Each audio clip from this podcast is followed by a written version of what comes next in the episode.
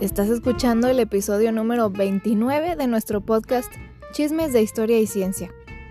Este es el podcast en el que mi papá, que es una enciclopedia humana, nos explica temas que muchos de nosotros fingimos que sí entendemos, pero no es cierto. Así es que si eres una persona que le gusta aprender, pero tal vez de una manera más divertida y más fácil de comprender, este es el podcast para ti. Antes de comenzar oficialmente el episodio, quisiera agradecerles a quienes nos han estado escuchando ya en nuestra segunda temporada. También pues se habrán dado cuenta que el audio no ha estado de la mejor calidad, pero eh, les aseguramos que ya los siguientes episodios el audio tendrá una mucho mejor calidad. Este episodio aún no tiene una calidad al 100, pero sí mejoró y los próximos episodios irán mejorando también. Así es que les agradecemos por ser pacientes con nosotros en este pues en esta curva de aprendizaje porque el haber cambiado de set pues nos agregó un poco de de otros retos en cuanto al audio, ¿no? Entonces, les agradecemos y nada más recuerden que seguimos mejorando por ustedes. Y ya sin más, vámonos al episodio de hoy.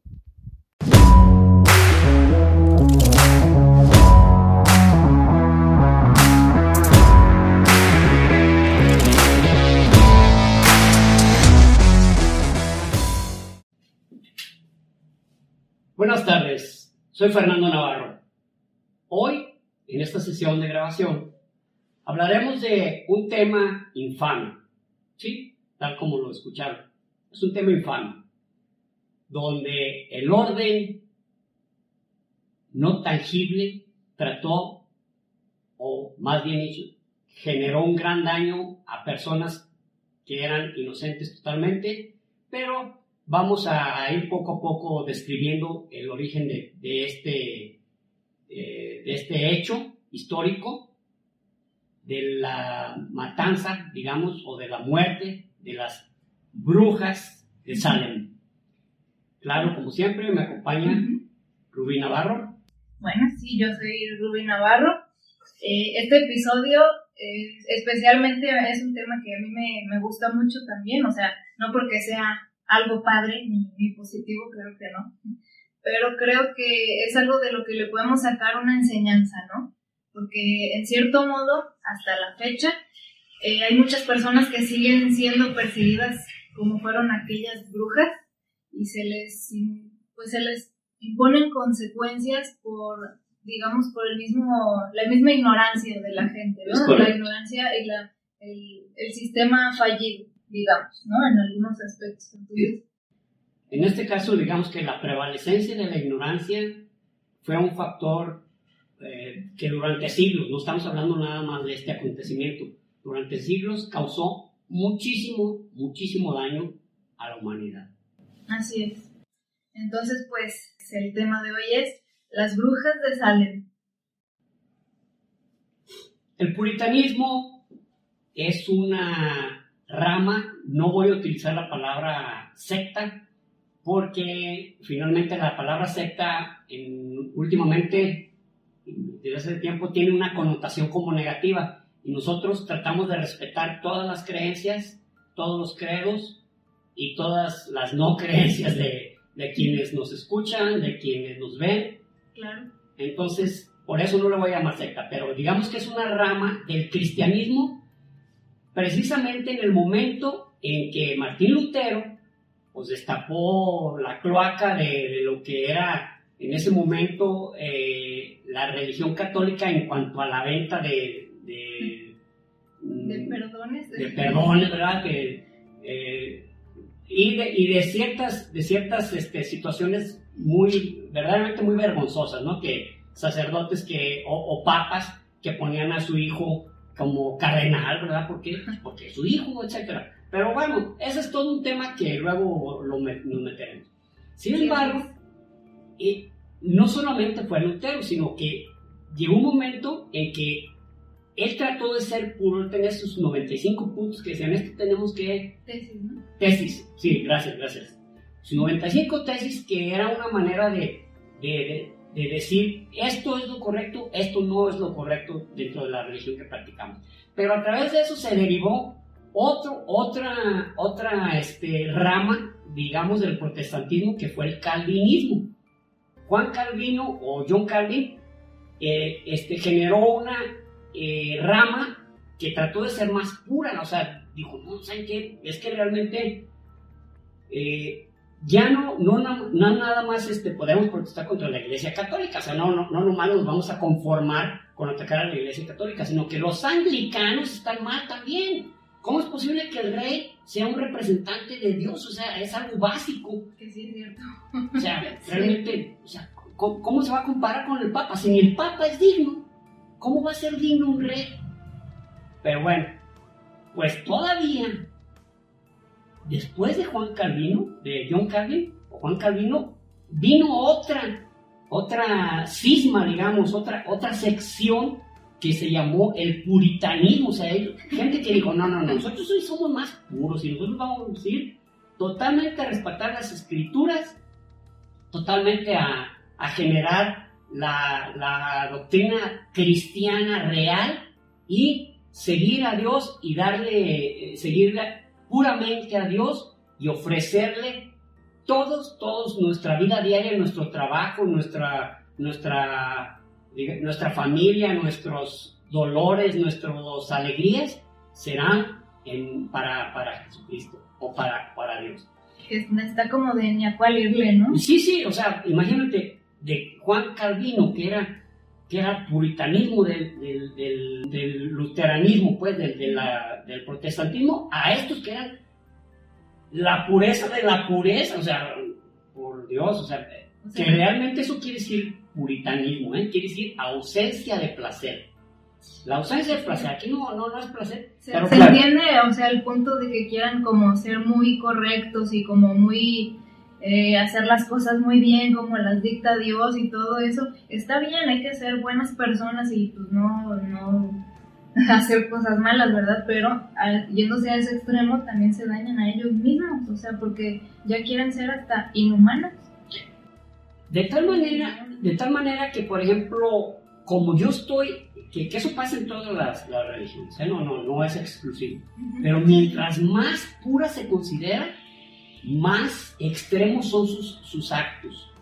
De tal manera que dicen, ¿sabes que yo, como yo soy puro y sigo totalmente a, a, a Dios, yo estoy con él y por lo tanto te puedo juzgar, te puedo señalar. Soy mejor que tú. Soy mejor que tú. O sea, Empieza la superioridad de que ellos mismos empiezan a creer, cuando al mismo tiempo también en otras cosas se sienten muy privados y pues creo que eso, el sentirte tan, tan privado de algo deriva en que en otras cosas seas peor. ¿no? Exacto, derives, ¿no? Derives en... Lo hemos visto en, en varios casos. Así es. Así fue como el puritanismo, el puritanismo quiso que generar sus raíces en, en Holanda, en Ámsterdam específicamente, y, y, lo hizo, pero había una, digamos, una inquietud de que en el nuevo mundo había que generar una, una nación pura, una nación puritana totalmente, donde el pecado fuera cosa del pasado y donde el bien y la adoración a Dios fueran totalmente un modo de vida. Entonces, fijaron sus ojos en el nuevo mundo. De ahí que este, en 1620 eh, dos barcos partieron. Bueno, uno, eh, el, más famoso ha sido el Mayflower, que ha sido el Mayflower, es el, barco de, que llevaba a, a, los, este, a los peregrinos, le llaman ellos los peregrinos. Nosotros somos los peregrinos, nosotros venimos a traer la verdad y la de hecho salieron dos barcos, uno era el Speedway y el otro era este, el, el, Mayflower. pero Speedway no, digamos, sufría constantemente daños, y entonces lo tuvieron que dejar. Y dijeron, no, nosotros vamos a quedar a medio océano y nos vamos a hundir. Y ellos salieron en 1620 de Southampton, ¿te suena el ah, nombre? sí, sí, sí. De donde, donde partió el Titanic. Entonces ellos llegan, llegan al Nuevo Mundo eh, diciendo, llegamos a una tierra virgen, este, llegamos a un lugar este, donde vamos a, a, dictaminar las leyes según Dios, o sea, tal como las dictaminó Dios, y vamos a, vamos a hacer esto una tierra santa, digamos, ¿no? Una utopía como lo, como lo, como lo declaró Tomás este, Moro. Tomás Moro o una ciudad de Dios como San Agustín. En 1628 en la, fue cuando se, se creó el estado de, el estado de Massachusetts, donde ya Boston fue su capital y se, fue- se fueron generando, eh, se fueron generando algunas, eh, digamos, poblados, ¿no? Pero pues había unos indígenas, pero vamos, había unos indígenas, pero como que no existían, como que eran invisibles, o sea, ellos llegaron y se instalaron y aquí no hay nada, 1628 estamos Eh, así como va, excuse me, este, me estorbas. Sí, es así, este, eh, llegan a una nación, bueno, hay, hay diferentes naciones, había diferentes naciones en, en- en los indígenas de Norteamérica, que por ejemplo escuchamos unos eh, y, y son parte de una nación, por ejemplo, eh, la nación Sioux tenía seis, seis este, tribus, tribus o etnias, eh, de ahí que, por ejemplo, donde llegaron estaba una estaban en la nación Chipipe, Chipipegua, Chi- Chipipegua, creo que sí, no, igual. Sí, Esa. Chipegua, Chipegua, Igual ya saben que los que estén viendo los videos últimamente, si algo se nos pasa, lo pongo aquí en el centro. Exactamente, ¿no? La se corrección ahí. Entonces, eh, pues empiezan a estar y dicen, oye, estos compas, ¿qué, qué rollo? ¿Qué, ¿Qué está pasando? ¿Por qué llegaron? ¿Por qué se instalaron? Pero la lógica de los puritanos era, la tierra no está, no está sembrada y quien no trabaja la tierra, pues no tiene derecho a ella. Ah, mira tú. Así está muy facilito. Oye, no están trabajando la tierra, ¿no? Pues aquí los podemos instalar. Diario el hombre blanco con su derecho, o sea, sintiendo que tiene derecho con todo en el mundo, más que los Exactamente. demás. Disculpen, hicimos una pequeña pausa porque tuvimos que, tuve que encontrar el nombre real, tuve que acordar el, el nombre real de esta, eh, de, de esta tribu. La tribu es los Guabanakis. Chippewa son una etnia de los Sioux, perdón. Eh, eh, Era importante que lo viéramos porque como va, como va a ser una, digamos, un protagonista, no le va a estar el nombre de Chippewa, Chippewa, cuando son los Guabanaki. Muy bien, resulta que, que eh, primero que todo, también los puritanos traían el prejuicio del color. Si tu color es más oscuro que el de ellos, pues la maldad está ahí, está presente. ¿no? ¿Tú crees? O sea, sí, sí, para ellos. Por eso es que los negros pues no tenían derecho a... Eran como animales, ¿no? No tenían alma o algo así, Ah, decían, ¿no? Los indígenas.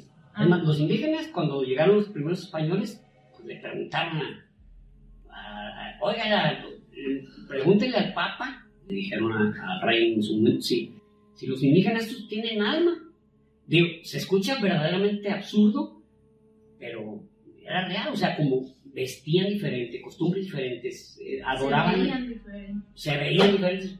Realmente había una duda sobre, "Ah, caray, si serán humanos. Y luego, eh, aunado a eso, eh, Marco Polo, Marco Polo, el famoso este, eh, veneciano, que viajó a, a- Hay un libro muy interesante sobre sus viajes, las- los viajes de Marco Polo, pero era mentirosillo, era mentirosillo. Se aventaba unas así, este, que ya después con el tiempo decía, oye, pero entonces, ¿cómo le hizo aquí? O, oye, ¿dónde están los que tenían como la cabeza en el pecho y eso? O sea, el tipo se aventaba unas... ¿Quién iba a revisar? Entonces, también O se lo pasaba drogado. Pues, drogado, yo creo que no, porque hizo mucha lana. Ah, sí. O a lo mejor pro- probaba la- las drogas que él quisiera, porque pues traía con queso las enchiladas. Sí.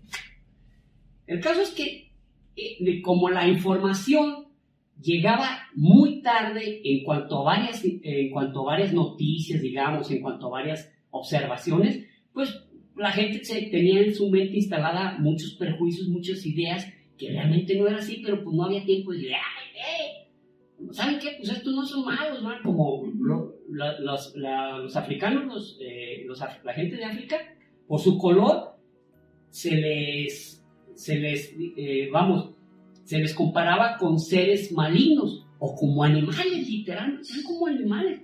de ahí que, también esto merece un capítulo de cómo los capturaban, cómo los llevaban. Era verdaderamente terrible, ¿no? Hay inclusive, un, a los que les gusta Jorge Luis Borges, tiene un libro, eh, es un libro que se llama El informe Brody, y en él habla, Ah, sí.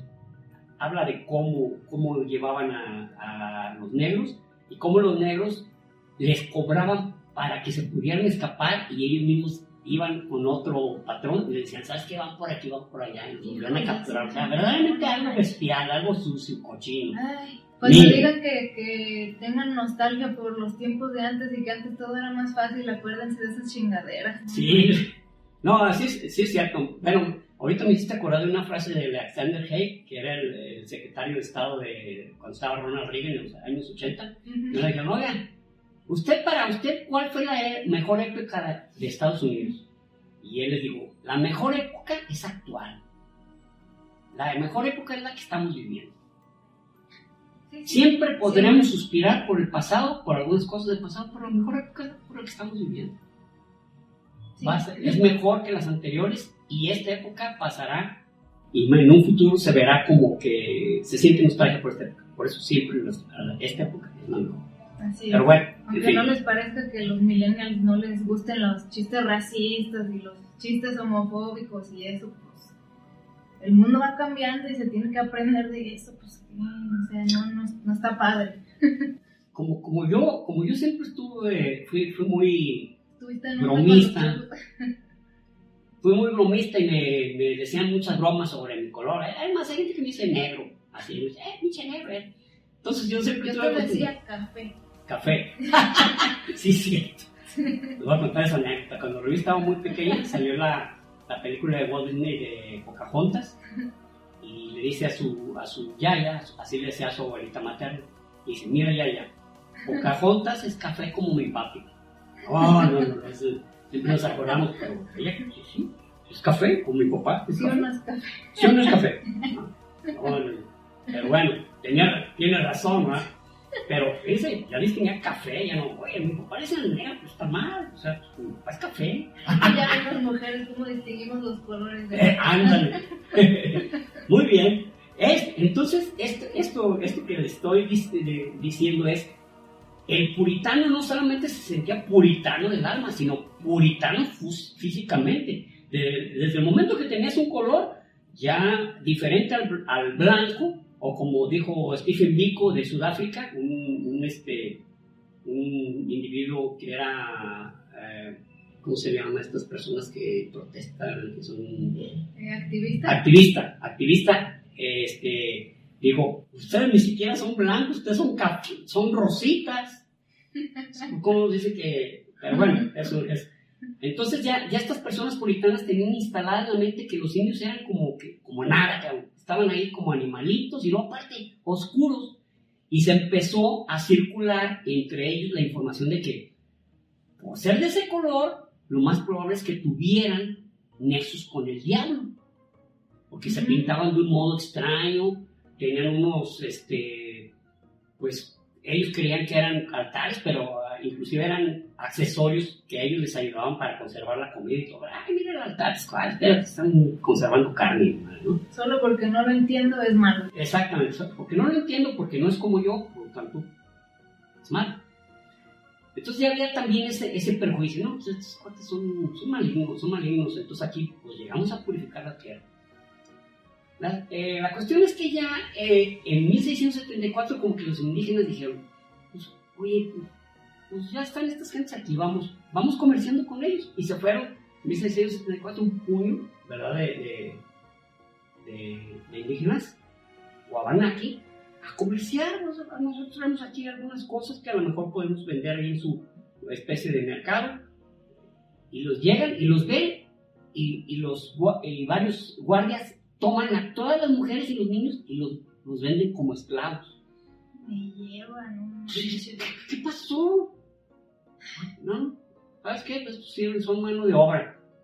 No, pues entonces literalmente le declararon la guerra a los indígenas. O sea, fíjate, si ya les habían tolerado que se instalaran nomás por sus propios... Ahora resulta que hasta los sometían como esclavos. Entonces hubo incursiones de indígenas que generaron unas matanzas.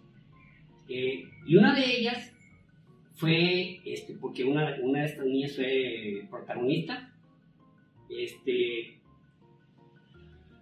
el caso es que esta niña eh, llegan a su casa, matan a sus papás, matan niños, matan a sus tíos, matan a sus abuelos, son 23 muertes. Ella era de apellido Luis, de apellido Luis, ella, eh, no recuerdo su nombre, bueno, la señorita Luis, lo voy a llamar esto mientras me acuerdo su nombre. Este, pues imagínense, quedó en, el trauma y los indígenas lo único que dijeron, ¿sabes qué? Pues nosotros venimos a reivindicar toda esta tierra en esto, se metieron, fue una matanza. Ella quedó sola y se fue a, a vivir eh, pues como sirvienta con una familia de apellido Putnam, que ellos ya estaban, ya eran gente, digamos, gente un tanto influyente dentro de la sociedad de Salem. Pero en 1690, eh, 1691, eh, finales de 1691, llega un nuevo este, reverendo, el reverendo Paris, Samuel, Paris, exactamente. Llega este, con una hija y su sobrina. Estas niñas, en, eh, enero de 1692, bueno, llegó también con una esclava. Eh, esta, esta esclava era mm, Tituba. o Tituba, a veces no, no, no estoy segura, eh, Tituba, Tituba, no estoy segura. Ella era de origen, de origen antillano, entonces eh, antillano de la isla de Barbados. En, las islas antillanas, estamos hablando de, este, Haití, Santo Domingo, eh, Puerto Rico, eh, Jamaica, varios de esos, de esos Barbados. que es de donde es Rihanna, ¿no? Ah, exacto. Rihanna es dominicana, ¿no? No, es de Barbados. Es de Barbados. los dominicanos, por ejemplo, también para, poderlos, eh, les llevaron la religión católica, pero ellos, ellos tenían una doctrina o una eh, animista, o sea, era... Ah, resurrección. Mm, digamos que ellos, por ejemplo, unos, había un dios para los pájaros, un dios para el, para el viento, había un dios para el agua, era animista. Entonces, ah, los, los, los, católicos, para, por tal de, de hacerlos eh, participar, digamos, o, salvarlos, les permitieron ciertas prácticas. De ahí que se hizo una mezcla, que es la más famosa es la haitiana, el vudú. Y, y inclusive en, en, Brasil hay, mucho, hay muchas este, religiones animistas, ¿no? Que, que, están mezclados ahí santos católicos con el dios X, que es el dios del fuego, por ejemplo. Eh, están ahí mezclados. Incluso también un, un, buen ejemplo de cómo se mezcló el vudú con, con las otras, con religiones más este, americanas o pues en, en Nueva Orleans. Orleans, ah, ah, Nueva Orleans, que de hecho es el ejemplo más claro de cómo en Estados Unidos la, eh, hubo una gran presencia de, de animistas y, y, que ya, pues ya entre católicos, protestantes, calvinistas, pues decían, bueno, pues nos metemos aquí, todos caben, todos caben, todos caben, todos, todos este, mientras tengan poderes, mientras tengan power, aquí todos caen. Y, y hacen sus rituales, siguen haciendo de Nueva Orleans. Eh, todavía sigue el animismo este, con mezcla cristiana totalmente presencial. Digo presencial en el sentido de que tú vas y, te, purifican o te sacan pues es parte de, la, de ya de turistear ir a que te, que te lean el tarot o la mano o que o que te hagan un muñeco vudú. Sí, un muñeco vudú, ¿no? el, tarot es un poquito más, eh, tiene más origen asiático, tiene otras connotaciones, ¿no? Pero sí, sí, sobre todo gitanos, los gitanos, ¿no? Sí. Entonces, eh, vamos, eh, ya, ya para, este, este señor, estamos hablando del, reverendo Paris, Samuel Paris, este, sus, sus era su hija y su sobrina, una de 9, otra de 11 años. Elizabeth de, de 11 años. Y, empiezan a tener como eh, reacciones extrañas, empiezan a gritar y que se, se, contorsionaban y unos gritos y pues este hombre dijo, ay, pues, ¿qué está pasando aquí? Eh, llaman al doctor, ¿verdad? El, doctor, su, su apellido era Gris, sí, como, como que grease. Ah, como, como la película de Basel. Ándale, en inglés. Ese, ese, era, ese era su apellido. Inclusive era eh, Carlos, Carlos Charles Rees. Charles Rees. Las analiza con la limitación de la medicina de ese tiempo, dice, ¿sabes qué? Pues están embrujadas. ah, chingado. Me encantaba la medicina de antes. Sí, sí, o sea, como, me refiero a esto porque sucede actualmente. Actualmente. Les voy a decir en qué sentido.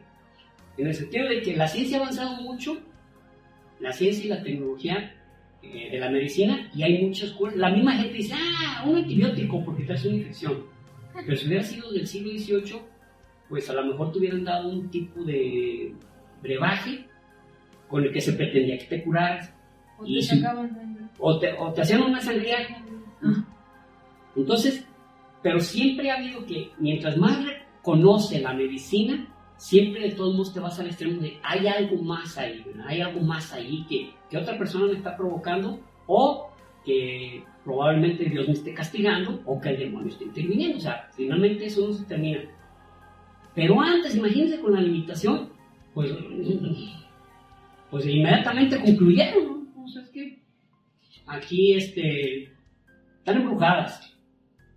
Ahora, el embrujamiento o la brujería estaba muy calado entre los puritanos, porque como ellos eran puros, pues el demonio la seguía. Y el demonio no, o sea, no tenía, las brujas no tenían poder por sí mismas. Las brujas tenían el poder porque se los otorgaba el demonio, se los otorgaba Satanás. Ellas eran sus sirvientas. Y sus amantes. Y bueno, ahí estamos hablando de los incubus y los sucubus. Los Incubus, inclusive hay un grupo ah, de California que se llama Incubus, este, muy buenos por cierto. Eh, eh, incubus quiere decir como el demonio, el, el, demonio que yace, el demonio que está, perdón, eh, es el demonio que se va sobre la femenina, sobre la mujer, y el sucubo es, es el demonio, es el demonio sexual, pero femenino, o sea, se va contra el hombre, y por hombre recibe. Sí, sí, sí. Según yo era al revés. ¿Sabes por qué me quedé con la idea que era al revés? Porque eh, según yo, Incubus, yo lo relacioné con que ah, Incubus, ellos son hombres, le están dando el nombre de, pues, del Incubo, el, que es el que los visitaría a ellos, porque ellos son hombres. Yo así lo relacioné, no sé si lo relacioné mal. No, sí, está mal. O sea, el, sucubo es el que llega con los hombres. Y el incubo es el que se, es el que se mete con la mujer me acordé ahorita de, bueno, es, algo que se, escucha, se, se escucha muy vulgar, así que no lo voy a decir. En 1484, dos monjes dominicos, Jacob Springer, Springer y este que se llama Heinrich Kramer, ah. generaron un manual para, para, para este caso, para las brujas. lo voy a acercar para que lo vean. Es el famosísimo... Martillo de las brujas. El Maleus Maleficarum. Maleus Maleficarum. Yes. El Maleus Maleficarum es un, es un manual literalmente. Te dice cómo detectar las brujas, eh, cómo, cómo este, interrogarlas, cómo capturarlas, cómo matarlas para que su poder no continúe y este y es un manual que dice cómo, cómo detectarlas, ¿verdad? No, pues pueden hacer esto, Entonces, de tal manera que estaba en 1484, imagínense, esto ya, cuando llegó el protestantismo, esto, tanto católicos como protestantes lo respetaban a pie juntillas. O sea, no decían, ah, esto salió de los monjes dominicos católicos. No, no, no, también los protestantes, calvinistas, luteranos, todos decían, no. Ahí sí viene un Ahí Me, acordé de un libro que es un libro de oración que se llama, que el, autor se, llamaba, se llamaba Tomás de Kempis. Tomás de Kempis escribió un libro que se llamaba eh, Imitación de Cristo. Y ese libro, eh, en otro, eh, digo, en ese libro de oración, hace años que leí un, libro de un tipo que se llama Paul Arnold, donde hablaba que Christian Rosenkrantz, que era de la Universidad de Tübingen en Alemania, a pesar de que él era protestante, él leía a Tomás de Kempis. O sea, en eso no le importaba que fuera un libro escrito por un monje católico. Así que cuando había, cuando había coincidencias, pues todos nos apegamos, ¿no? Entonces, este, pues, ¿qué, qué pasa? Ah, en Salem no tenían este manual. El, el Maleus Maleficarum, sino que sabían de oídas ciertas cosas. Y empiezan a interrogar a las niñas, oye, pues, este, ¿quién, la, ¿quién está haciendo esto? Ay, pues gritaban y contorsionaban. Pero ya había habido un antecedente. Resulta que en Boston eh, había un escritor, era reverendo, el, el reverendo Cotton, Cotton, ahorita me acuerdo el apellido, el, el, el Cotton Hatsun, algo así, había escrito un ¿Cuál libro, era su nombre? así es, como de algodón, extraño, ¿no? Eh, escribió un libro sobre un proceso de, de- de- de hechizo que hubo en Salme con, los- con los niños, eh, con los niños eh, de Witt, de Witt, algo así, era su apellido, pero que recibían, que estaban embrujados y que sí, se contorsionaban y gritaban. Entonces, tenían una, una sirvienta, una sirvienta que era de origen irlandés y hablaba gaélico. Sí, no entendía el inglés, Ajá. no entendía el inglés, y fue a la que, pues, ¿sabes qué? Pues esta es la que tiene carita de bruja. Y resulta que la interrogan, la interrogan y le, le- le hacen una prueba, que es una de las pruebas este, ma- eh, máximas que están en el Maleficarum, y es que la bruja diga la oración del Padre Nuestro completita, con fervor y sin voltearse a otro lado, etcétera. No si me va a entender. Sí, sí, sí. Pues la querían hacer que esta sirvienta, a pesar, a pesar de que le repitieron como 20 mil veces Padre Nuestro, no la quiso decir. Hablaba gaélico, no le estaba entendiendo nada. Pues ahí estaba la prueba, bruja, ni siquiera puede decir el Padre Nuestro. Güey, como digo chinito. ¿Sí? Entonces, ah, que la ahorcaron. En, en- en este, en este tema de lo de Salem, no quemaron brujas. Aunque es un término muy común decir la quema de brujas. de brujas, sí. Pero las ahorcaron porque estaban siguiendo el- el- la ley, la ley o, o la legislación inglesa. Y en la legislación inglesa, a las brujas había que colgarlas. Ah, ok. O sea, era, era como. Estaban haciendo su propia combinación de cómo juzgar brujas, pero dentro de la. ¿Cómo ley. detectarlas? Pero bajo la ley inglesa. Vamos, vamos a quemar, hay que quemarlas. O sea, porque se ve muy feo, está fuera de la ley inglesa. En- o sea, respetuosos, respetuosos. respeto muchísimo. Antes que nada, No, no, no. respeto a la ley. Respeto a la ley. Respeto a la ley. Bueno, entonces ya tenían ese, ese, ese antecedente de- del, del escritor este Cotton. No puedo acordar el nombre. Eh, y empiezan ellos a basarse, ¿no? Pues, ¿sabes qué? Este, parece que como que ¿qué tal que la sirvienta, esta tituba o tituba, las haya embrujado. Entonces, pero era una sospecha. Y resulta que un, un antecedente era que estas niñas iban y escuchaban a Tituba hablar de su religión animista y de los demonios y de los poderes este, oscuros y de los poderes este, buenos, etc. Ujú. Las niñas se embelesaban escuchándola, entonces, pero también les causaba miedo. Imagínate que en esa época la superstición estaba inmediatamente, sí, el diablo estaba por todos lados. Luego ellos eran puritanos. El demonio no se iba a querer tentar todo el tiempo, porque ellos querían hacer una nación este, eh, pura. Y luego tenían ahí unos indios matones que eran oscuros de piel, o sea, estamos invadidos de Mismísimo demonio. el mismísimo demonio. Y empiezan a interrogar a las niñas. Y para esto ya las niñas se duraban. ¡ah, ah! Y curiosamente, cuando empezaba el ataque con una, le empezaba la otra. Bien curioso. Y esto se empezó a hacer pues, algo ya peligroso, ¿no? Porque ya el, se, integra, se integra entonces un, un tribunal, un juzgado para, para ver qué, qué es lo que va. Bueno, perdón, no se, no se, eh, pero se, se le hace este tribunal para determinar, pues, quién estaba embrujando a las niñas. Y las niñas se dieron cuenta de una cosa. Se dieron cuenta, porque se los dijeron, obviamente, pero resulta que si tú no delatas una bruja, tú eres la bruja. Entonces las niñas dijeron, ay, güey, pues, si nosotros estamos así como hechizadas, ¿verdad? Como embrujadas, pues, pues tenemos que confesar quién es nuestro amo, ¿verdad? Y van a decir que el demonio, pues, sabían que tenían que derivar la culpa hacia otras personas. Entonces, en el momento que se hace este tribunal, este, empiezan a, a interrogarlas, ¿quiénes? ¿No? Pues, pues, eh, no, no, no, no, dicen, no sabemos, y que, pero empiezan, o sea, les preguntaban, pero en vez de denunciar, ¡ah! mejor se revolcaban y toda la gente quedaba bien espantada. Se así. Cederas. Y inclusive cuando nos iban a visitar a su casa, pues las dos empezaban. Entonces yo me imagino entre ellas, oye, pues yo creo que mañana tenemos show, ¿verdad? Sí, hombre. Pero hay que hacerla bien de pedo, grueso, porque se, ¿te fijas cómo se espantan? No me castigues. En las noches practicando.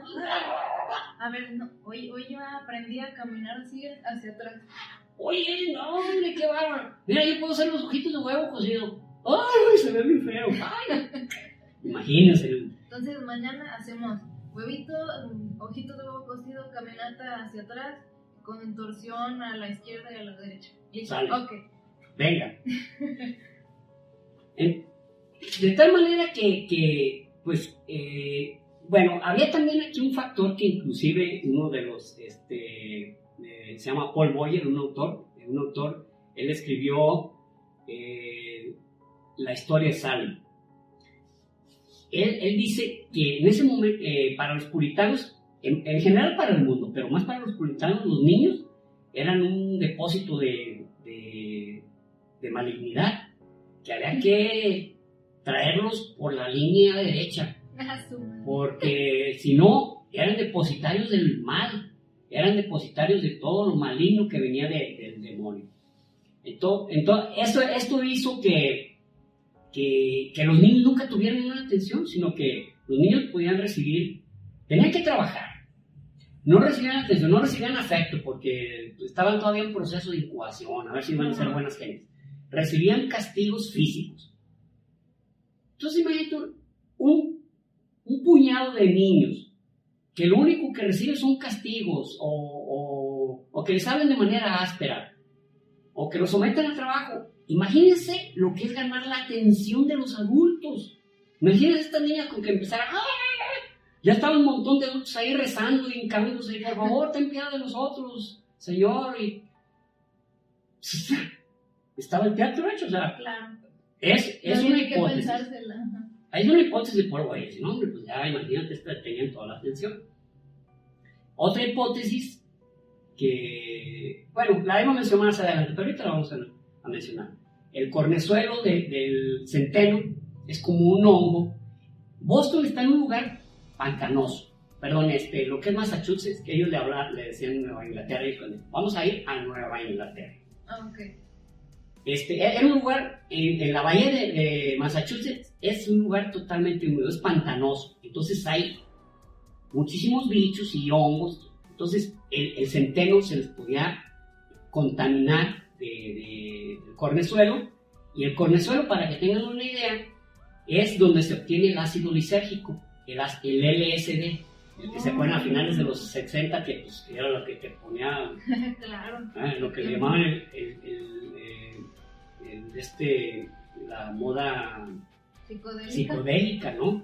Eh, donde hubo inclusive grupos de rock que realmente, pues en esto, se- esto era, era su droga favorita, por decirlo de una manera, ¿no? Jefferson Airplane, este, Eh, Blues de la vida. eh, Iron Butterfly. Aaron Butterfly y, y, este, entre otros muchos, ahorita no estamos hablando del tema, pero entre otros tantos, ¿no? El caso es que la psicodelia, inclusive un gran guitarrista como Jimi Hendrix era, era su droga favorita, claro. se la succionaba, se la ponía, porque a través de la piel se, se, se puede, absorbe se también. absorbe. Entonces, este, imagínense, eh, eh, eh, a ellos les, les- les generaba una, una enfermedad que se llama ergotismo, donde podían quedar así como, podían, podían sufrir ataques de, este, motrices o de, o de, o de no poder contener, digamos que no tenían eh, fuerza sobre sus manos o se generaban movimientos involuntarios. Es otra hipótesis, es otra hipótesis. ¿eh? O, sea, yo me inclino porque las niñas empezaron jugando y después dijeron, pues aquí también tiene que ser culpable, ¿no? Porque eh, una de las, el ergotismo, efectivamente, eh, porque decía que, sentía, que le estaban mordiendo y, podía ser algo de los síntomas del ergotismo es, es eso, que sienten como morir, entonces, no, se le está muriendo, está muriendo el demonio, ¿qué más? No? Claro. En el momento que inician los juicios, pues tienen que señalar a alguien y pues se, va, se van a ir por los eslabones más débiles. Así es. Sí, por las vidas que valoran menos también. Tituba, porque resulta que el reverendo Pares descubrió que había hecho un pastel que le había puesto orina de niño, que era una receta que le había dado el marido de Tituba. Y como en ese tiempo la legislación eh, inglesa era que todo lo que se manifestara en el juicio tenía, tenía ¿cómo se dice?, validez. O sea, si iba, oh, este güey, tenía validez. Y no existía la figura de la defensa. O sea, todo el peso, todo el peso del acusado la llevaba a él. Y tenía que defenderse como podía, porque no tenía nadie que lo defendiera. Eso no existía, esa figura. Entonces con Tituba y pues confiesa, ¿y qué hiciste? Y pues ella dice, pues, ah, pues, este, pues ahora qué hago. Pues ahora qué hago. Pues empieza a hablar, empieza a decir, pues saben que sí, la verdad me torcieron. Este, yo he hablado con, con el demonio, ¿Qué, ¿qué figura tenía, no? Un hombre alto, cabello negro, y me dijo que yo le tenía que servir y que, y pues yo le dije que no, que me negaba pero, pero me, me, sometía y me causaba mucho dolor. Hombre, y le firmaste el libro, el libro, porque una de las cosas, de las creencias es que las brujas, para obtener poder, tenían que abrirse, pincharse o cortarse la palma y firmarle con su, sangre. con su sangre el libro del demonio para que él les diera poder, o si eran hombres, concederles lo que ellos quisieran, ser ricos, ser guapos, ser X, pero firmando con su propia sangre. Creo que algo así sale en, la serie de Sabrina, la, ah, nueva de Netflix, como que sí recuerdo con su sangrita de... Su sangre, o sea, tu firma, aquí no vale la tinta, es tu sangre, y ahí queda inscrita para siempre.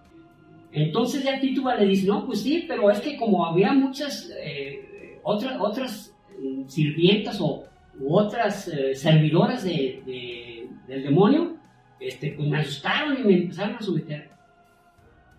Si confiesas, puede que tengamos clemencia y no te hagamos nada. Que de hecho, cuando empezó, empezó este rejuego de, de, los, eh, de los juicios, le hablaron a dos, a dos personas, dos como, ¿cómo podríamos decir?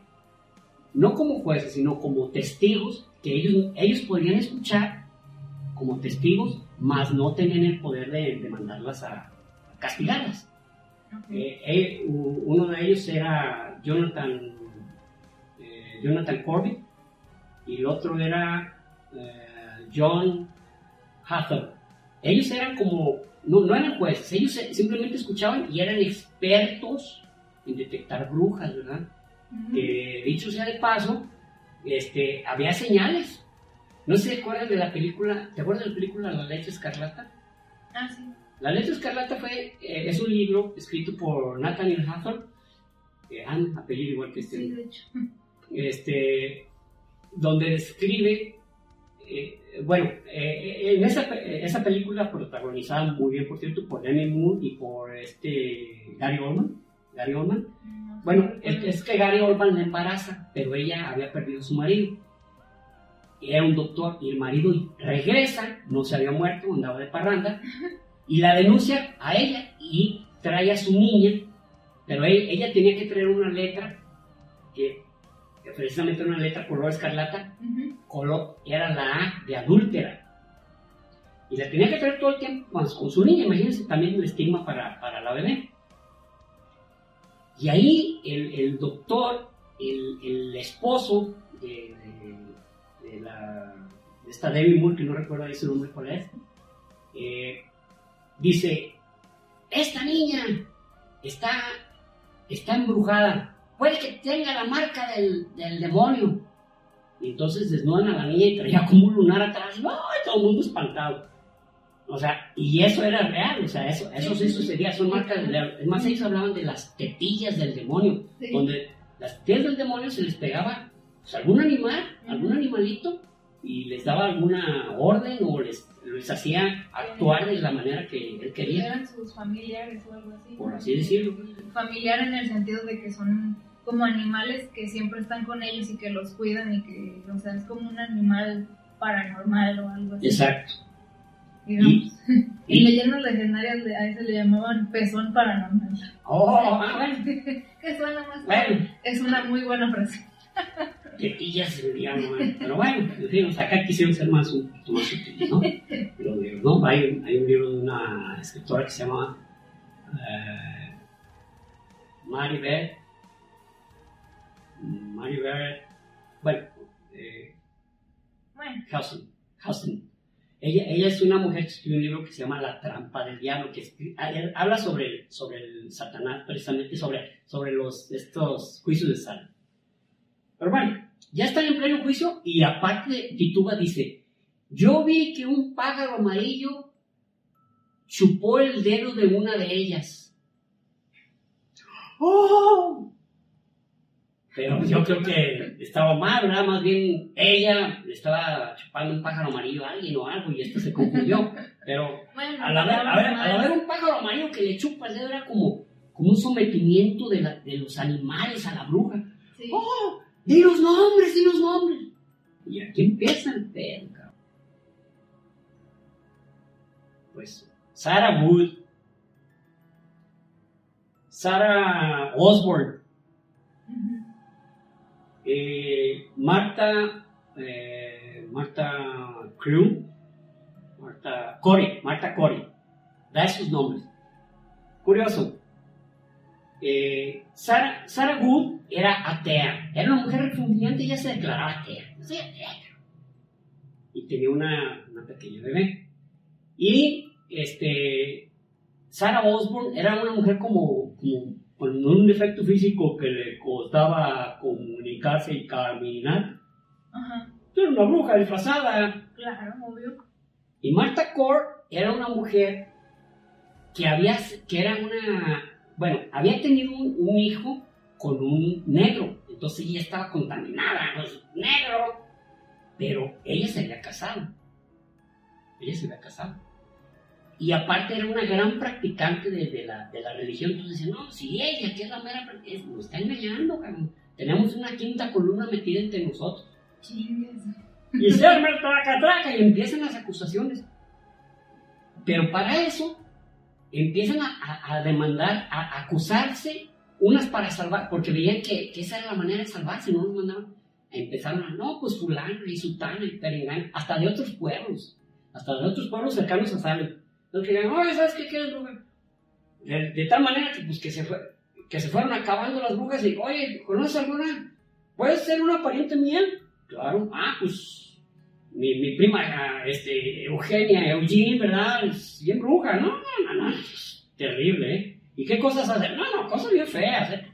ni siquiera la misma gente tenía idea de cómo estas personas detectaban a las brujas.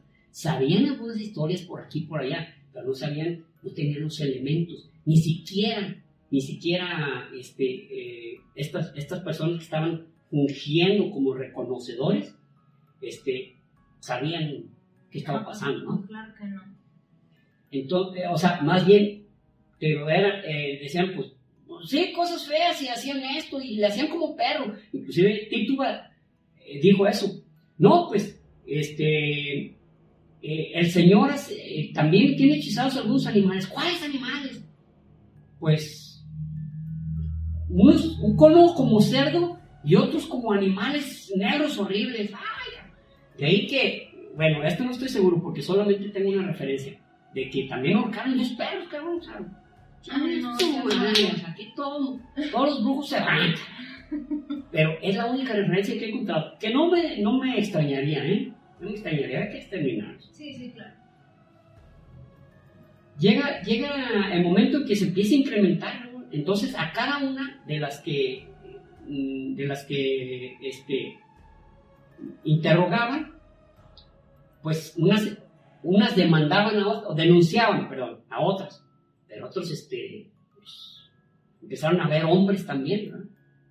como este el esposo, el esposo este, se llama Doug, se llamaba, perdón, Doug eh, Core, el esposo de Marta Core, también, ya entró entre los sospechosos. Pero había habido un, un, este, reverendo que muchos le tenían pero buena tirria. Este reverendo eh, se llamaba eh, Charles Barrows. Charles Barrows. Pues lo, ¿sabes qué? Este, este cuate es, pero bien, bien, bien brujo, bien brujo. Lo mandan traer. Entonces Charles, Charles Barrows, pues, o sea, realmente él estaba inmune, él sabía todo ese tipo de cosas. Entonces, entonces en el momento que lo están interrogando se veía hasta cínico, ¿verdad? O sea, hemos sabido que, que, que los últimos eh, domingos no has asistido a la Eucaristía. Y él dice, no, ya ni me acuerdo cuándo fue la última vez que fui.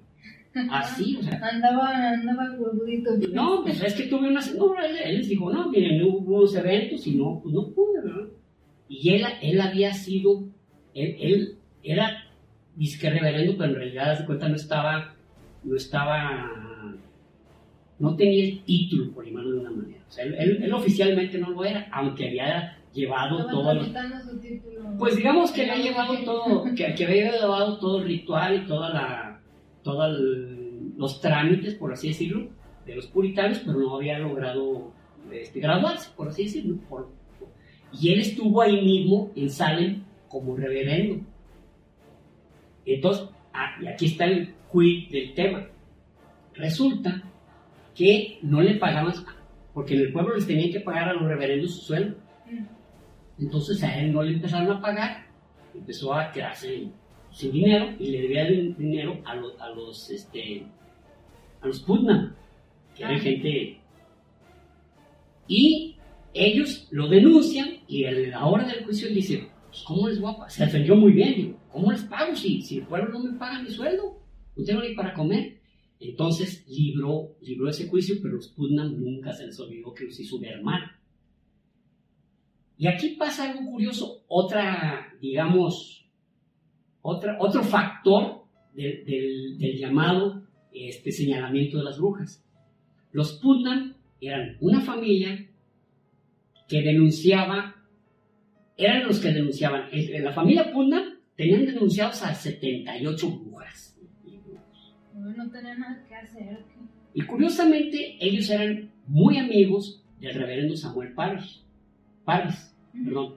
Y estaban de acuerdo en que le pagaran su sueldo. Pero ¿qué hacían muchos del pueblo? Como les cobraban el doble de, de- de lo que les cobraban el otro pueblo, caminaban 8 kilómetros para ir a, a la celebración religiosa para no tener que pagar el doble de dinero acá. Pues decían, no, pues vámonos aunque caminemos. Entonces, ellos pugnaban porque pues ahí se llevaron a cabo la- las, las celebraciones litúrgicas y que le pagaran al Samuel Párez. O sea, pues, ¿por qué no le pagan? ¿Por qué no le pagamos? Entonces, curiosamente, se, eh, ha- hay un patrón este, que, que descubrieron, digo descubrieron porque no es algo que estaba muy visible, sino hasta que empezaron a hacer las investigaciones. Y una de, eh, uno de ellos fue precisamente Paul Boyer, que vio que los que eran brujos o denunciados como brujos o gente maligna eran los que no querían ir a misa ahí a, a, a- a Salem con el, con el reverendo Paris. Y los que denunciaban eran los que estaban a favor de él y que casi todos eran un Putnam, que por cierto, con el tiempo eran, pues, convirtieron en los grandes políticos. Ya empezó a haber una, una chunga, como dice este, como escuché decir una vez a este Carlos Loret de Mola, era una chunga. Ya unos denunciaron, otros.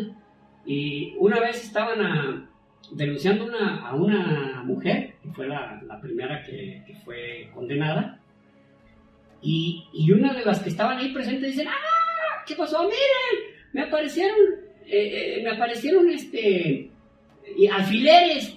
Y sí, traía como 10 alfileres en la mano pinchando, o sea, una chunga, o sea, verdaderamente, imagínense, el daño que se hizo, y ahí tenía la manita, y, en el momento que estaba tratando de defender, ¡ah!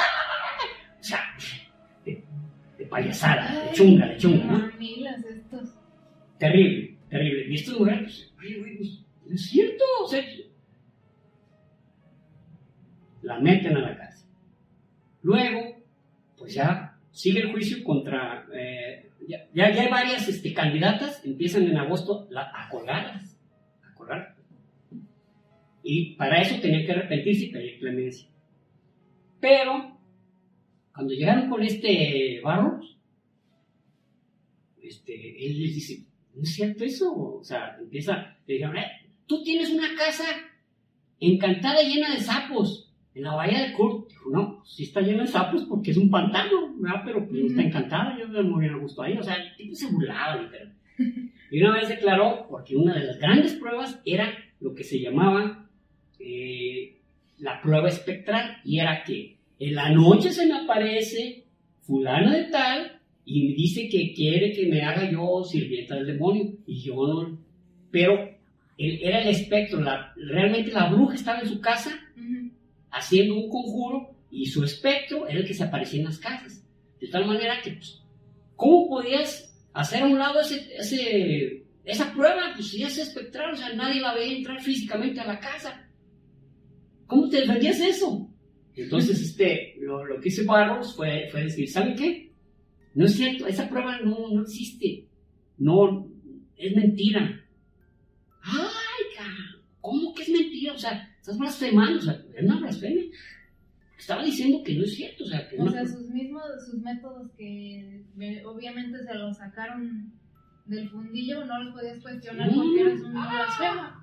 con que blasfemando, mi rey. Ah. ya verás, ya verás. Y en septiembre de 1692 fue una época en que ya hubo muchísimo, muchísima, digamos, rebeldía. Empezando por él, por Barros. Barros lo iban a colgar y el momento que lo iban a colgar, empieza a rezar, Padre nuestro que estás en el cielo, santificado sea tu nombre. Empieza a rezar con, mucha, con mucho fervor Ujú. y perfectamente el Padre nuestro. Entonces, pues es brujo, ¿cómo sabe el Padre nuestro? ¿O por qué lo está recitando con, o por qué lo está hablando con esa soltura, con esa, con esa vehemencia, vamos? Y mucha gente se va hacia con él y no quieren que lo ahorquen. No, no, no, no, no, no, no es brujo, no. Y que llega el señor Cotton, el que había escrito el libro de, de los niños, eh, de los niños embrujados en, en Boston, que llega y dice, perdón, él, él llegó a ver el espectáculo, llegó a Ah, ver el colgado, porque él había, se había sido nombrado inicialmente por el gobernador para que llevara una bitácora de lo que pasaba. Que aquí les voy a mencionar algo que me brinqué. Cuando esto que generó tanto ruido, el gobernador dijo, a ver, no, vamos a hacer nada si no metemos un juez ahí, alguien que verdaderamente sepa de esto. Y mandan llamar a Samuel Hutton. Samuel Hutton era, era el juez, era el que dictaminaba, esto se va a la cárcel, esto se va a la horca. Entonces, este, en ese momento, cuando ya había dictaminado Samuel que este cuate no solamente estaba blasfemando, sino que se burlaba hasta de las pruebas, eh, ya la gente empezó ahí, en- al, al momento de querer ahorcarlo, pues, no, no, no, lo ahorquen, es, no es brujo, miren, que llega Cotton, el escritor, y dice, permítame un momentillo, recuerden que el reverendo, el reverendo Barros nunca fue ordenado. Y, más aún, el demonio se vale de tretas, como hacer que alguien se vea angelical para engañar a los demás. No, pues es que. Yo, yo, yo pienso que en ese momento volteó Barros y dijo, hijo de tu chingada madre, cabrón, gracias por tu visita. Entonces se quedaron así, y pues ya no lo dejaron de quitar la escalera, y pues ahí quedó colgando. Y, y- que era un método muy, muy, o sea, eh, para colgar, se va a escuchar mal, pero el método para colgar siempre fue quitar el piso para que quedaras, perdón, por ahí ya dejé algunos, este, algunos bichos, algún coronavirus.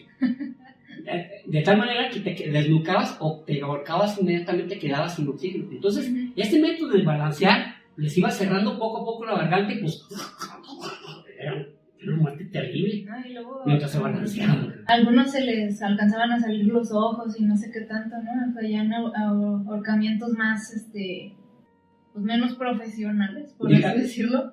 En muchos de esos, de esos ahorcamientos es cuando, cuando inmediatamente, cuando inmediatamente les quitaban el piso, por así decirlo, les saltaban los ojos. Sí, que algunos les ponían como alguna, este, como una bolsita de manta o algo así, para que no se les... De hecho, todos. En, en, este juicio, todas se les ponía su... Se han visto gráficas ahí de las personas ahí que... Dibujos de la época y se ve como que la cara, pero no, con su su maldita, ¿no? Para que pues, a lo mejor sufrían menos, no sé. O no vean por última vez a, ay, voy a embrujarme a esos güeyes, que me denunciaron. Si los tapaban, pues se acababa, ¿no? Yo lo que había visto era para que no se viera tan feo, pero pues sí, en realidad, en realidad. Es hipócrita eso porque pues, dices, o sea, voy a ir a ver cómo matan a alguien. Eh, es correcto. Y es ah, que, pero que no vean cómo se les salen los ojos. es que efectivamente era una imagen muy grotesca, muy dantesca. Quedaban sin oxígeno, entonces se veían morados. Se les saltaban los ojos y se sacaban la lengua. Y algunos pues se veían cómo iban falleciendo en una imagen verdaderamente dantesca, ¿no? Entonces, pues empezaron a poner algo más profesional, digamos, algo para que no se vea tan feo. Espectáculo de calidad. Espectáculo de calidad, solamente ahorcamientos de San... Imagínate, Tendremos cuatro brujas ahorcadas, no falte. Los de primera fila les alcanza a chisporrotear la sangre. ah, hablando de primera fila, siempre en los juicios estaba, estaba eh, este, en primera fila los, los, eh, los Putnam. Ellos tenían exclusividad, así que ellos se aventaban el espectáculo. De VIP, mi güey, de VIP. Preguntan. Entonces, este, bueno, empezó, empezó cuando, como este, este Barros no, no se, vamos, no, no siguió el protocolo del ahorcamiento porque no se arrepintió, negó algunas de las pruebas, no algunas, sino varias, dijo, no, ¿saben qué? Eso no es una payasada. No pidió clemencia. Entonces, y no denunció a nadie, o sea, él se pudo haber salvado si dice, ¿saben qué? Juan, Pancho y Rodríguez son brujos. Se libran. Porque mientras se estaban llevando a cabo los juicios y mientras se la estaban ahorcando, por ejemplo, Tituba seguía en la cárcel. Y la otra, Sarah Wood, seguía en la cárcel. Que era una cárcel, era un pedacito, era de madera. Cuando había calor, casi se cocinaban. Cuando era frío, se congelaban. Y había un solo urinario. Imagínense, había 30 presos entre mujeres y hombres. Digo que eran mucho más, mucho más este, mujeres que hombres. Que bueno, aquí, aquí, sobre esta cuestión de las, de las brujas o de las brujerías, o de los, eh, este, llegaron a morir 70 mil, 70 mil brujos y brujas, el 90% mujeres. Realmente la mujer era el eslabón débil siempre que había un hechizo. El 90% eran féminas. De las 70.000 muertes en, eh, por brujería. en toda Europa durante cuatro siglos. No, es que hubo 200, 280 mil, algo así, acusaciones de brujería.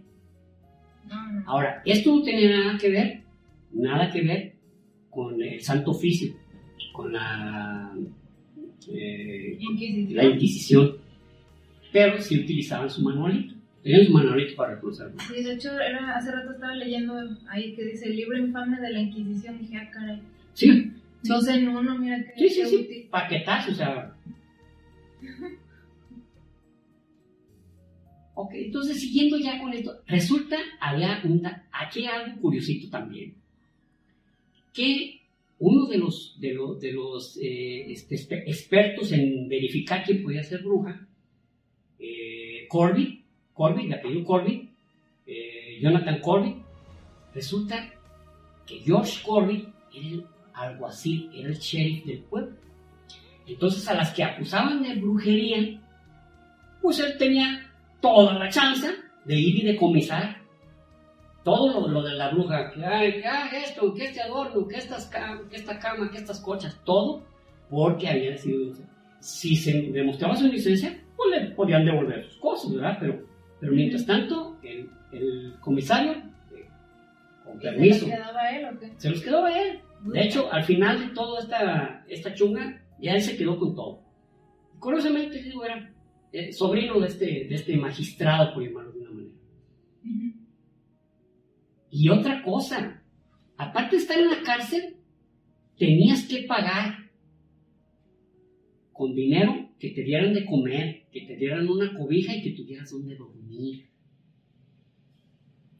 Así. No, no, Tenías que pagar. ¿Y esto quién, lo, esto quién lo creó? Esto sí lo creó la Santa Inquisición. Porque la, la, la Inquisición... No, no le saldrán perdiendo, no manches. En la Inquisición, cuando, sobre todo, por eso es que también a muchos eh, la Inquisición se, se ensañó contra los judaizantes, a pesar de que eran judíos conversos, algo les sacaban, les sacaban un pelo a la sopa y le comenzaban todo, o sea, muchísima lana, les dejaban muchísima lana porque mientras los purificaban y los interrogaban, los parientes tenían que ir a pagar con oro, plata, joyas, todo, para que lo siguieran el juicio, pues estaban purificando. Cabrón. No, no. Entonces, pues estos muchachos se agarraron la misma. No sé qué, pues que pague su propio. Que obviamente había gente ahí que no podía pagarlo. Uno de ellas, una de ellas era Tituba, pues era una esclava.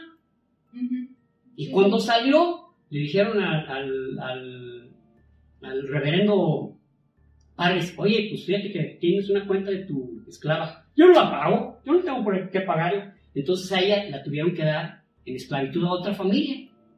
O sea, para mí la vez que hubiera sido, pues si el dueño no paga y tiene que pagar, pues que libre, que se vaya, pues, que haga lo que quiera, pues ya nada de cadena, pues el, patrón no quiere responder por ella. No, no, ah, no, quiere pagar, pues se lo llevamos a otra familia, ¿no? Ahí se la vendían a otra familia. Ay, Su esclavitud continua. Ya había llegado un momento que era tanta la acusación, ah, eh, Barros instaló, por así decirlo, la moda de, no denunciar a nadie.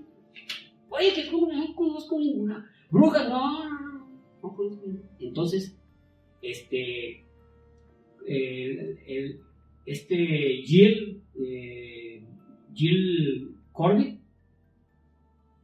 no, no Corbett, perdón, eh, Cory, Cory, Cory, el esposo Marta Cory, Ah, él dijo, ¿saben qué? Yo no reconozco este juzgado, no reconozco lo, lo que están dictaminando. Se la curó, y el cuate no era letrado ni nada, o sea, él era un campesino, era un campesino burdo y alegón, lo que ustedes quieran, Ah, ok. pero no tenía, no estaba letrado y dijo, ¿sabes qué? Esto, esto es una payasada. cabrón". Oye, que de repente no me arrepiento. Ah, pues para hacerlo que, que pidiera clemencia, lo amarraron y le, le fueron poniendo piedras. Y cuando le decían, ¿te arrepientes? Pide clemencia, écheme más piedras. Duraron dos días colocándole piedras. Hasta que tronó, perdón, falleció de tanta carga, ¿no? ¿Y qué hizo? A los tres días ahorcaron a, a Marta Cori y ella también no denunció a nadie. Para este, para este momento ya, ya era tal el, el- el número de acusados de brujería, ya era tal el número de, de- de crímenes que, que- que le dijeron al gobernador de Massachusetts, oye, oye, toma cartas en el asunto, esto está, ya hubo 22 muertes, y, y este, y digo 22, se me hacen pocas, ¿eh? Para, Sí, para la cantidad de, de- de denunciados que había, pues había casi 80 prisioneros en, en la cárcel, Sí, sí, este, pero como muchas habían denunciado otras, esas las seguían permaneciendo, permitiendo ahí en la, en la cárcel.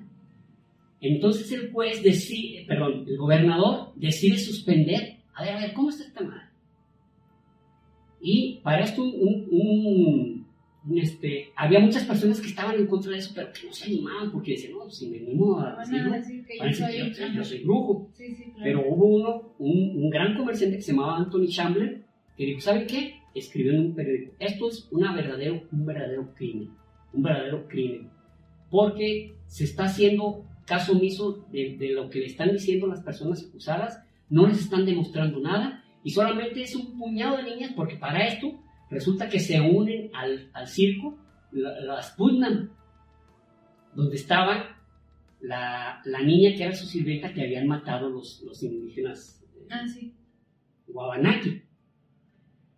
Y esta cree que ella influyó mucho porque dijo, no, pues los indígenas eran como demonios, llegaron, mataron y, y a un tío mío que se defendió le abrieron las entrañas. Y, eh, imagínense cómo las tenían terrorizadas. Entonces, cuando había que necesidad de reforzar que había eh, embrujos, pues ahí van las niñas. Y participaron adultos también.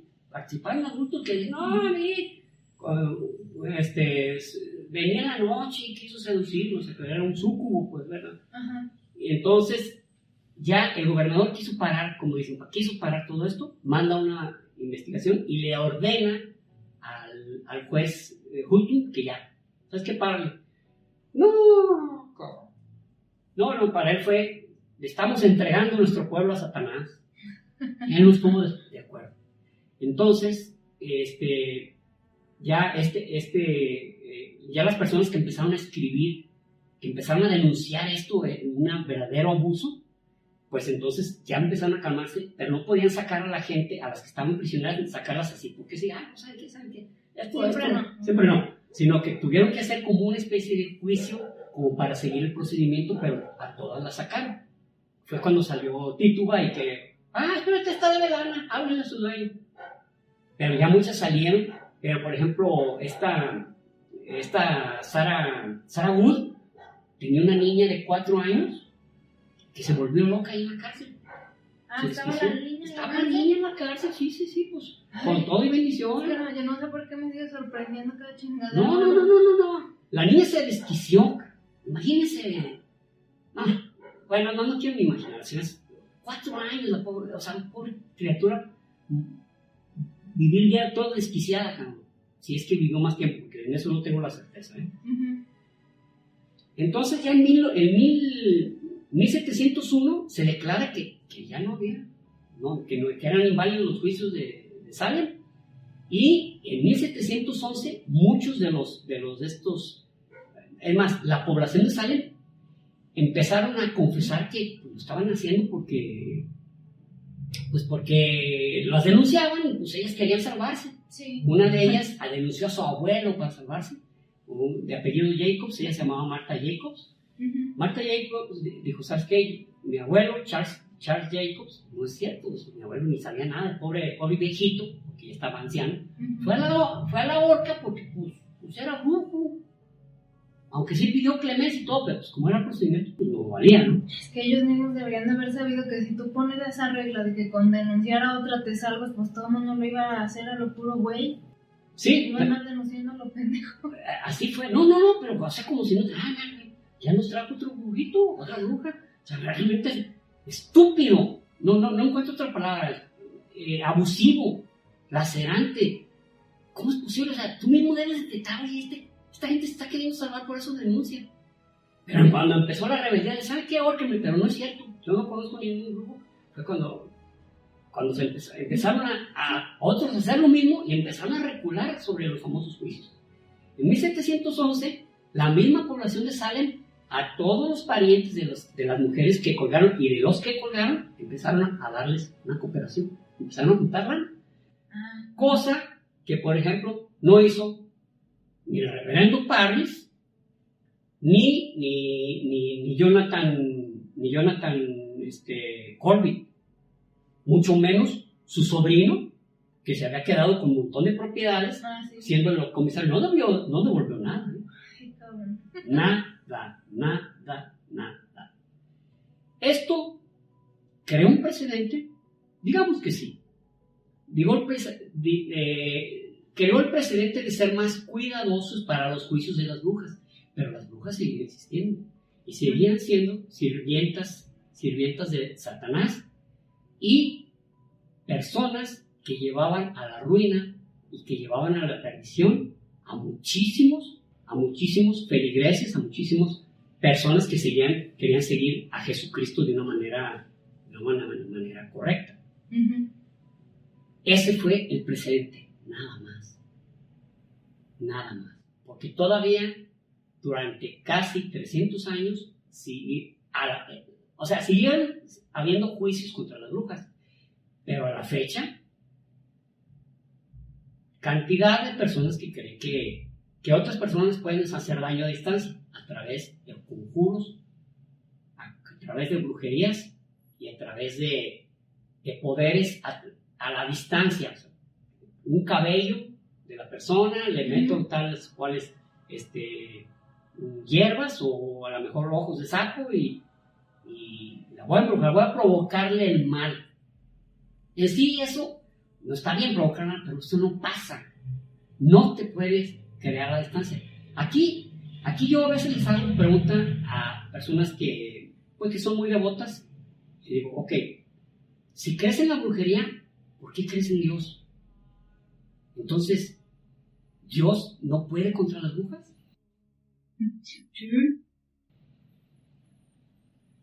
Pero, ¿qué creen? Me encontré la respuesta aquí en el Maleus Malificarum. Dice que una de las tres cosas para que exista la brujería es que, que Dios lo permita. Y eso nos lleva a la siguiente pregunta. La siguiente pregunta. ¿Por, qué, lo permite? ¿Para qué? ¿Está probando? Se los dejo de tarea. Pero para mí es muy básico, muy básico. Ok, tú crees en un Dios omnipotente, omnipresente, omnisciente.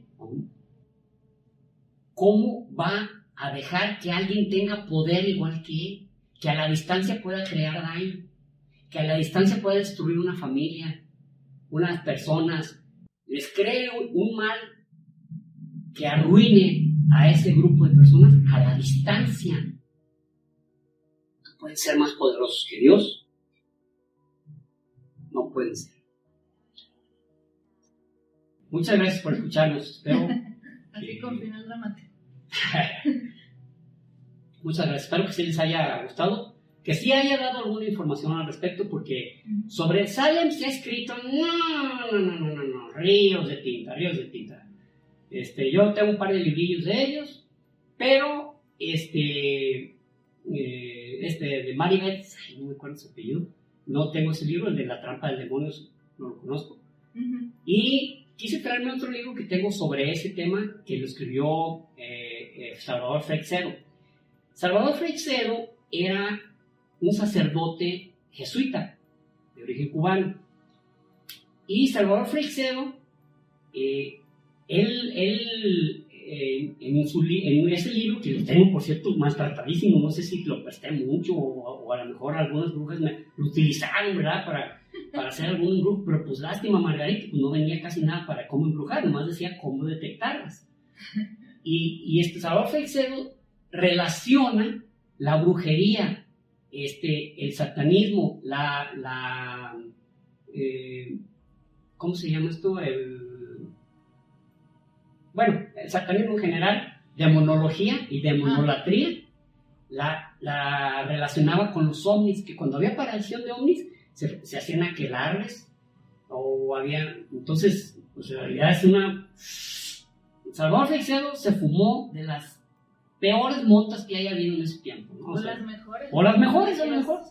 Pero fíjense que una vez dijo una frase y que me encantó.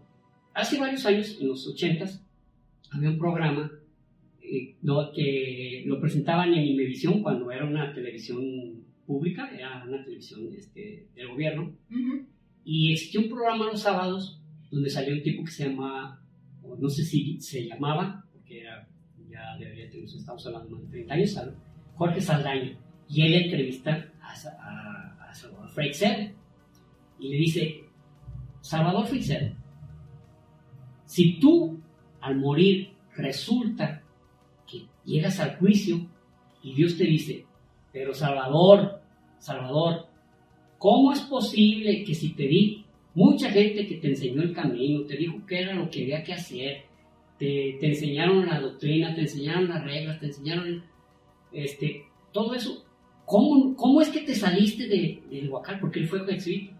¿Cómo es posible que te hayas salido de esto? ¿Cómo es posible? No lo entiendo. ¿Qué le dirías? Y te dijo Salvador Freixedo, Tú tienes la culpa, Señor, porque me diste un cerebro con el cual puedo pensar. Tú tienes la culpa. ¿Qué concluyes? Muchas gracias. Lección. No usen su cerebro mejor, porque es el diablo. Como he visto memes que, que dicen eh, que se ve como ya ves las iglesias de Estados Unidos que tienen así como su, su lugar donde ponen anuncios parroquiales, así como Ah, sí, sí, sí, a las seis y así, y unos ponen frases así como de la iglesia y vi uno que, que decía, eh, el, el Satán fue el primero que apoyó ¿qué? La- el, el libre pensamiento o algo así, y, y la gente la gente de meme así como no, no sé si están este castigando el libre pensamiento o promoviendo a Satanás. Promoviendo a Satanás. Sí, sí, yo también me pregunté, oye, promoviendo a Satanás. Me hace que se les metió un, un adorador del diablo, les puso ese. Ya sé, porque es muy, muy buena publicidad para el diablo, ¿eh? Sí.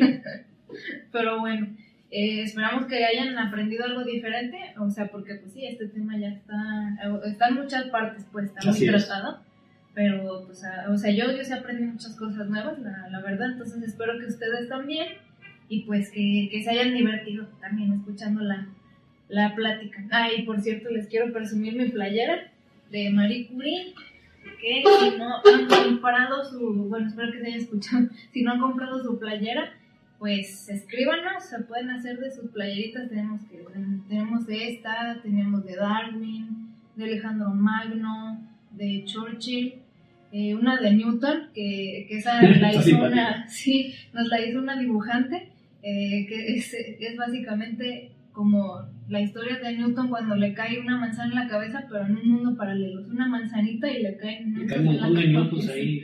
¿Qué habrá dicho? Ah, caray. Sí, ayer hicimos una buena venta, ¿no? Estuvimos allí en una, Sí, una reunión y este con todos los protocolos de, de Sí. seguridad y de salubridad. No nos podíamos sentar más que cuatro a la mesa, etcétera, etcétera. Y ahí, se, ahí este, a Rubí oye, yo quiero una de estas, una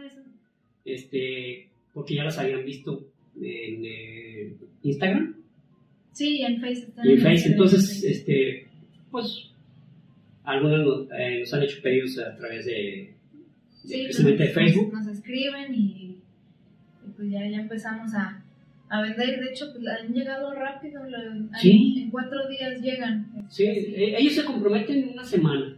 Pero en realidad mucho más pronto. O sea, sí, qué han bueno. llegado antes, entonces. Échenle, échenle ganas. Échenle ganas. Si no han comprado, pues a qué le tiran a la vida. O sea.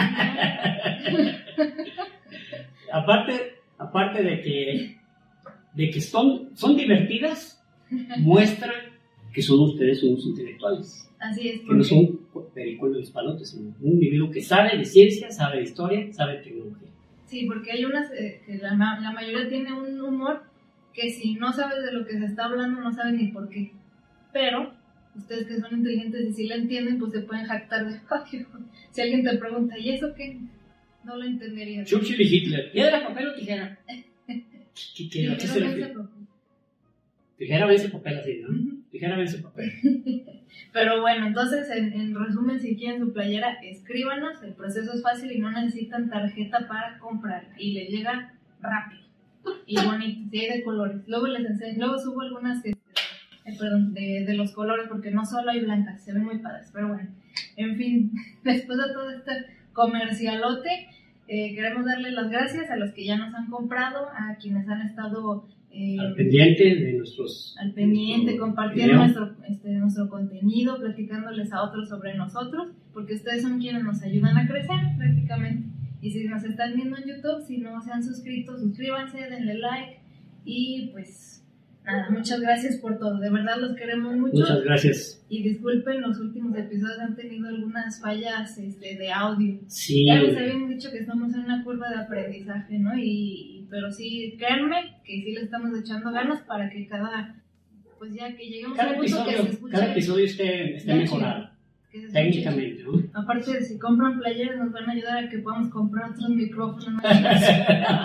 Órale, bueno, pues ya bien chanta. hay un, hay un proceso chantajista y coactivo que no les quiero decir de qué se trata. Mira, yo los chantajeo, pero los pudo, pudieron estar en el tiempo en que los mataban por ser inteligentes o algo así. Yo no soy tan mala. bueno, Gracias.